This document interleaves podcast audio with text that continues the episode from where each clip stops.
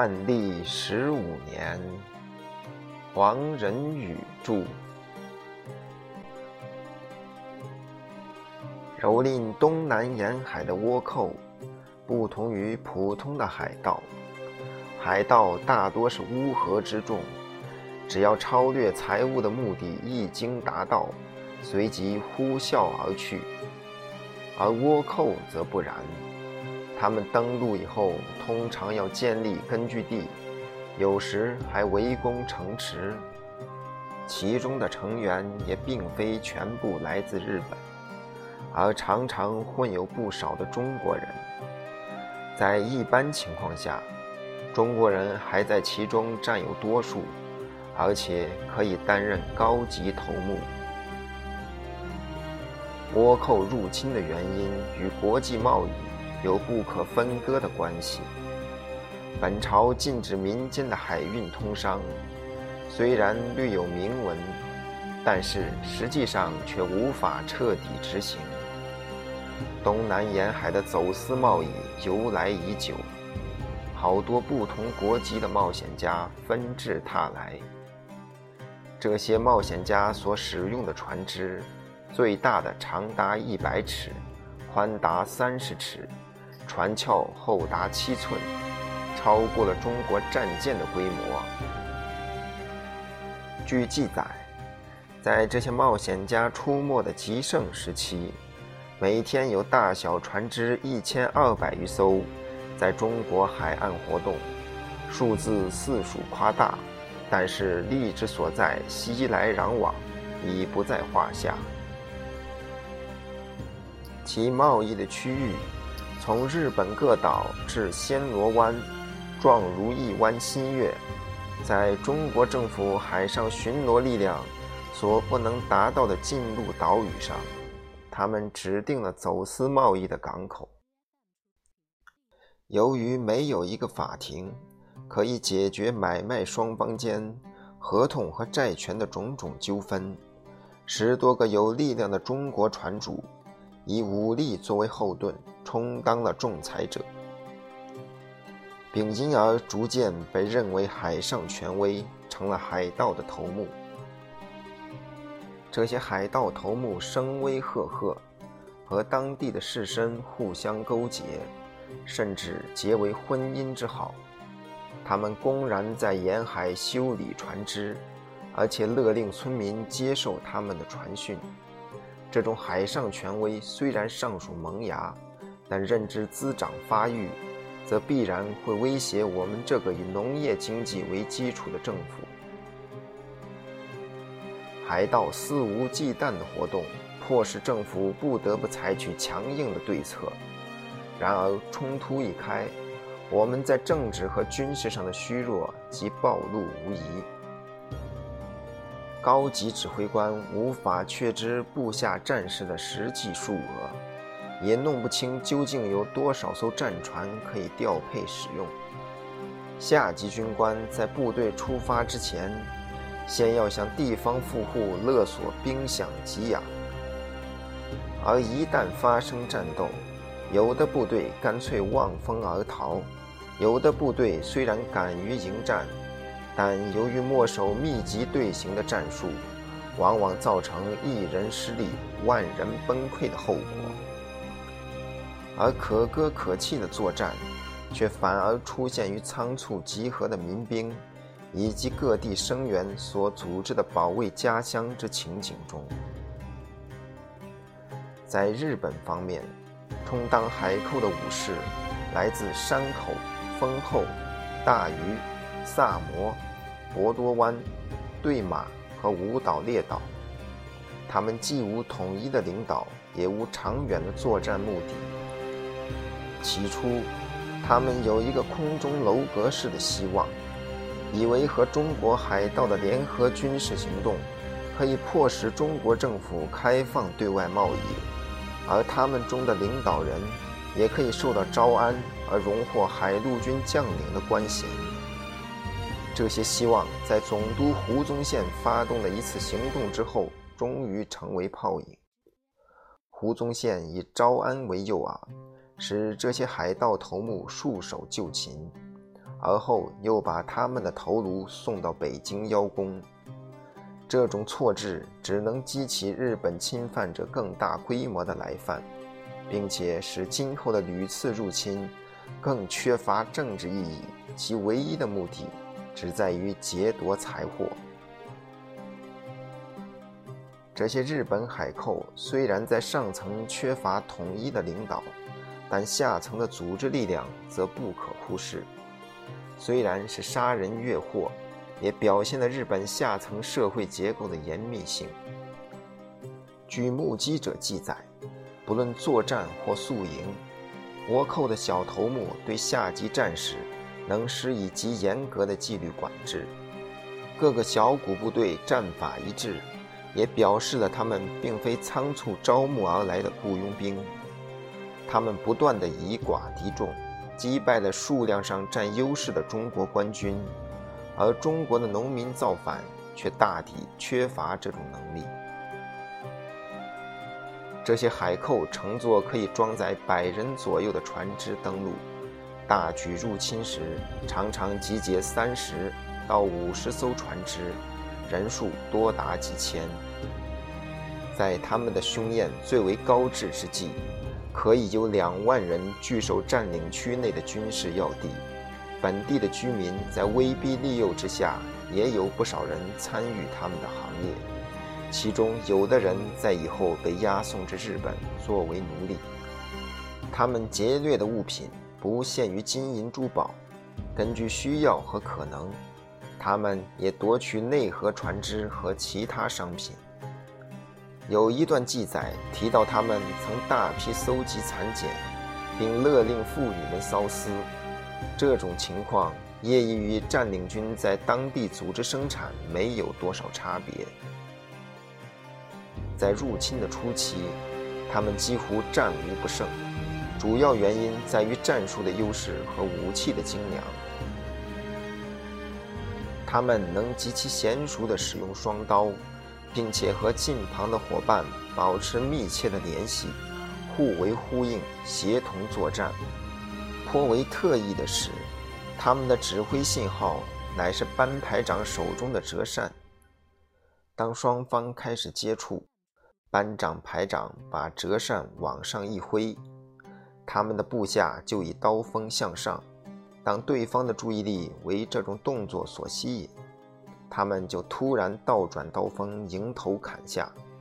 这种双刀的长度不过五尺，但在一个熟练的使用者手中挥舞，一片刀光，使上下四方皆白，不见其人，可以在一丈八尺的方圆之内杀伤对方。其他常见的武器还有弓箭和标枪。据记载。倭竹弓长八尺，以弓导其梢，立而发时，足宽二寸，尽之而发，无不中者。所制的标枪不露杆，突忽而至，故不测。至于火器，似乎并没有为他们所重视。虽然戚继光说过鸟铳由日本传来，但在记录上却看不到倭寇曾有效地使用这种武器。他们偶尔使用的火炮，看来也是在中国缴获的战利品。倭寇的基本战术是派遣三十人以下的小部队进入村落，这些小部队的进止必在严密的互相照顾之下。协同的讯号是令人站立的海螺声。这些入侵者善于使用当地的向导，并熟练地派遣尖兵和斥候。有层次地展开兵力，并以佯攻、驱使难民在队伍的前面等等方式，造成中国官军的扰乱和疑惑。中国官军根本无法对付这一套战术，即使是士气最为高昂的部队，他们的对策也不过是仅凭血气之勇猛冲敌阵，既无有效的队形，也缺乏侧翼和后续部队的接应，其经常遭到失败。也为势所必然。南直隶和浙江两省河流湖泊极多，官军溃败时有如狼奔屎突，被践踏或被挤落水致死者也为数累累。有一次，总督胡宗宪也在败退之中被推落水，几乎淹死。除此以外，倭寇在和大部队官兵遭遇时，还采取另一种战术，即先取守势以减杀官军的锐气，或者制造恐怖气氛，使官军陷入心理上的劣势，然后待机出击。戚继光下面的一段记载可以作为说明。于数年百战，但见诸贼据高临险，坐待我师，直至日暮，乘我惰气冲出，或于收兵错杂，乘而追之，又能用成锐气，胜以出锋。又其盔上是以金银牛角之状，五色长丝，类如神鬼，以害士气。多知明镜，善磨刀枪，日中闪闪，以夺视目。故我兵持久，便为所切。所以总结以上的情况，不论官方文件如何强调这一战争是政府的官军围剿海贼，实际上却是中国的外行对付职业化的日本军人。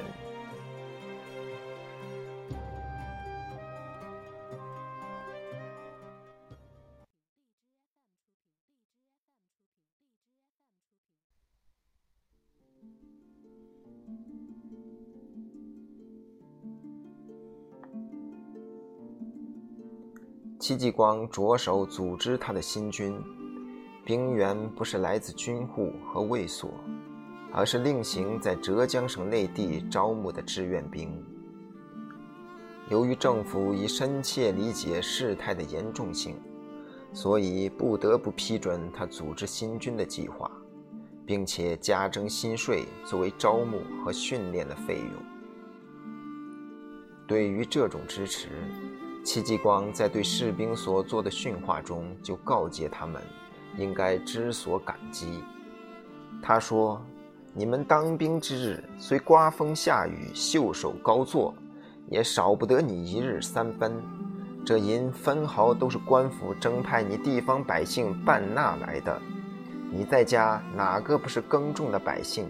你思量在家种田时办纳的苦楚艰难。”即当思想今日食银容易，又不用你耕种单作，养了一年，不过望你一二阵杀胜，你不肯杀贼保障他，养你何用？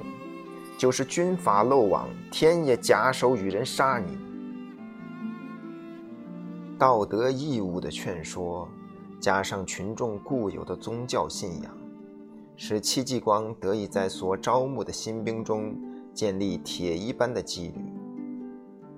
上文所说的连坐法，虽然不可能经常被不折不扣地执行，但其杀一儆百的恐吓力量，已足以使部队在强敌之前不易击溃。他所制定的奖罚原则，并不完全决定于战斗的胜负，即使大败，有功者仍然要给予奖赏。相反，即使大胜，作战不利和临阵脱逃者，仍然要受到处罚。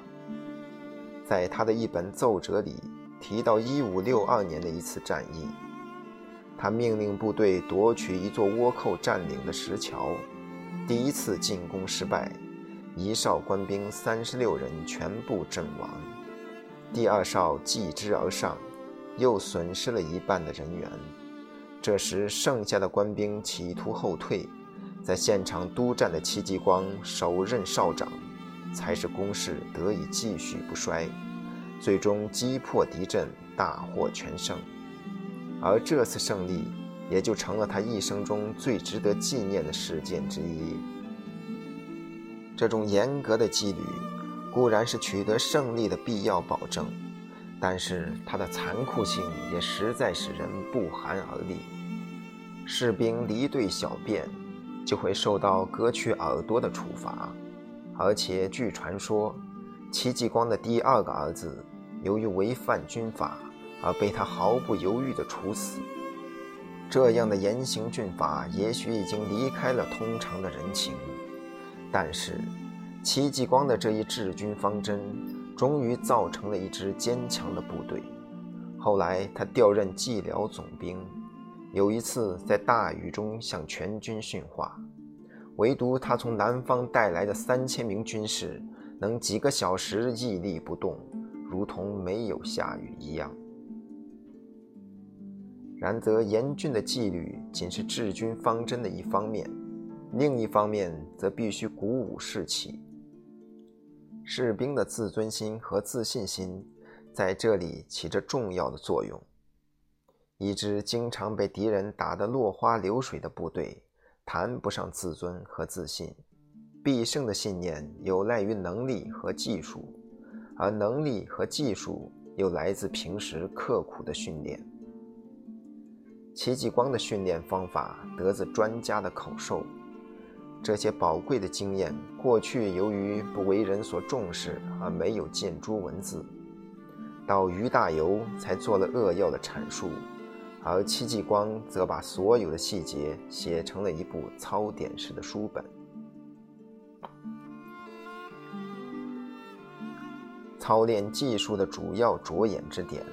可以说是用辩证法的原理来分解动作，每一个动作都有相对的两个方面，身体有防盖和没有防盖的两个部分，一种姿势有动有静，正面和侧面的两种因素，有攻击则同时有防御。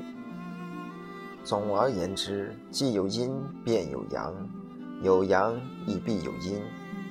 例如，操练近身武器，也和拳术或舞蹈的原则相似。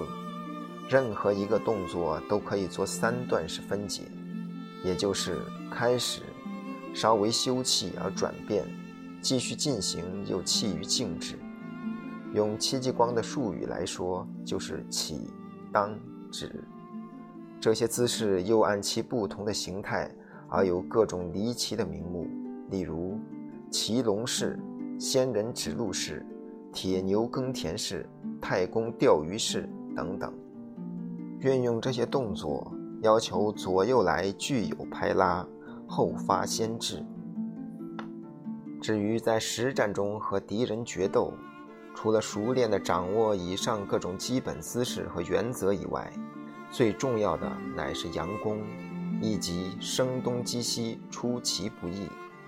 在戚继光以前，在军队中受到重视的是个人的武艺，能把武器挥舞如飞的士兵是大众心目中的英雄好汉。各地的拳师、打手、盐枭，以及和尚和苗人都被招聘入伍。等到他们被有组织的倭寇屡屡击溃以后，当局者才觉悟到，一次战斗的成败并非完全取决于个人武艺。戚继光在训练这支新军的时候，除了要求士兵娴熟技术以外，就充分注意到了小部队中各种武器的协同配合。每一个步兵班同时配置长兵器和短兵器。在接战的时候，全长十二尺有余的长枪是有效的攻击武器，它的局限性则是必须和敌人保持相当的距离。如果不能刺中敌人，而让他进入枪杆的距离之内，则这一武器立即等于废物。所以，戚继光对每一个步兵班做了如下的配置：队长一名，伙夫一名，战士十名。这十名战士有四名手操长枪作为攻击的主力，其前面又有四名士兵。右方的士兵持大型的长方五角形藤牌，左方的士兵持小型的圆形藤牌，都以藤条制成。之后则有两名士兵手持狼筅，即连枝带叶的大毛竹，长一丈三尺左右。长枪手之后，则有两名士兵携带唐靶，唐靶为山字形，铁制，长七八尺。顶端的凹下处放置火箭，即系有炮仗的箭，点燃后可以直冲敌阵。这种配置由于左右对称而名为鸳鸯阵。右边持方形藤牌的士兵，其主要的任务在于保持既得的位置，稳定本队的阵脚。左边持圆形藤牌的士兵，则要匍匐前进，并在牌后指出标枪，引诱敌兵离开有利的防御位置。引诱如果成功，后面的两个士兵则以狼筅把敌人扫倒于地，然后让手持长枪的伙伴一跃而上，把敌人刺死戳伤。最后两个手持唐把的士兵，则负责保护本队的后方。警戒侧翼，必要时还可以支援前面的伙伴，构成第二线的攻击力量。可以明显的看出，这一个十二人的步兵班乃是一个有机的集体，预定的战术取得成功，全靠各个士兵分工合作，很少有个人突出的机会。正由于如此。主将戚继光才不但其烦的再三声明全队人员密切配合的重要性，并以一体赏罚来做纪律上的保证。这种战术规定当然也并非一成不变，在敌情和地形许可的时候，全队可以一分为二，成为两个横队和敌人拼杀，也可以把两个堂把手照旧配置在后面。前面八个士兵排成横列，长枪手则分裂于藤牌手和狼弦手之间。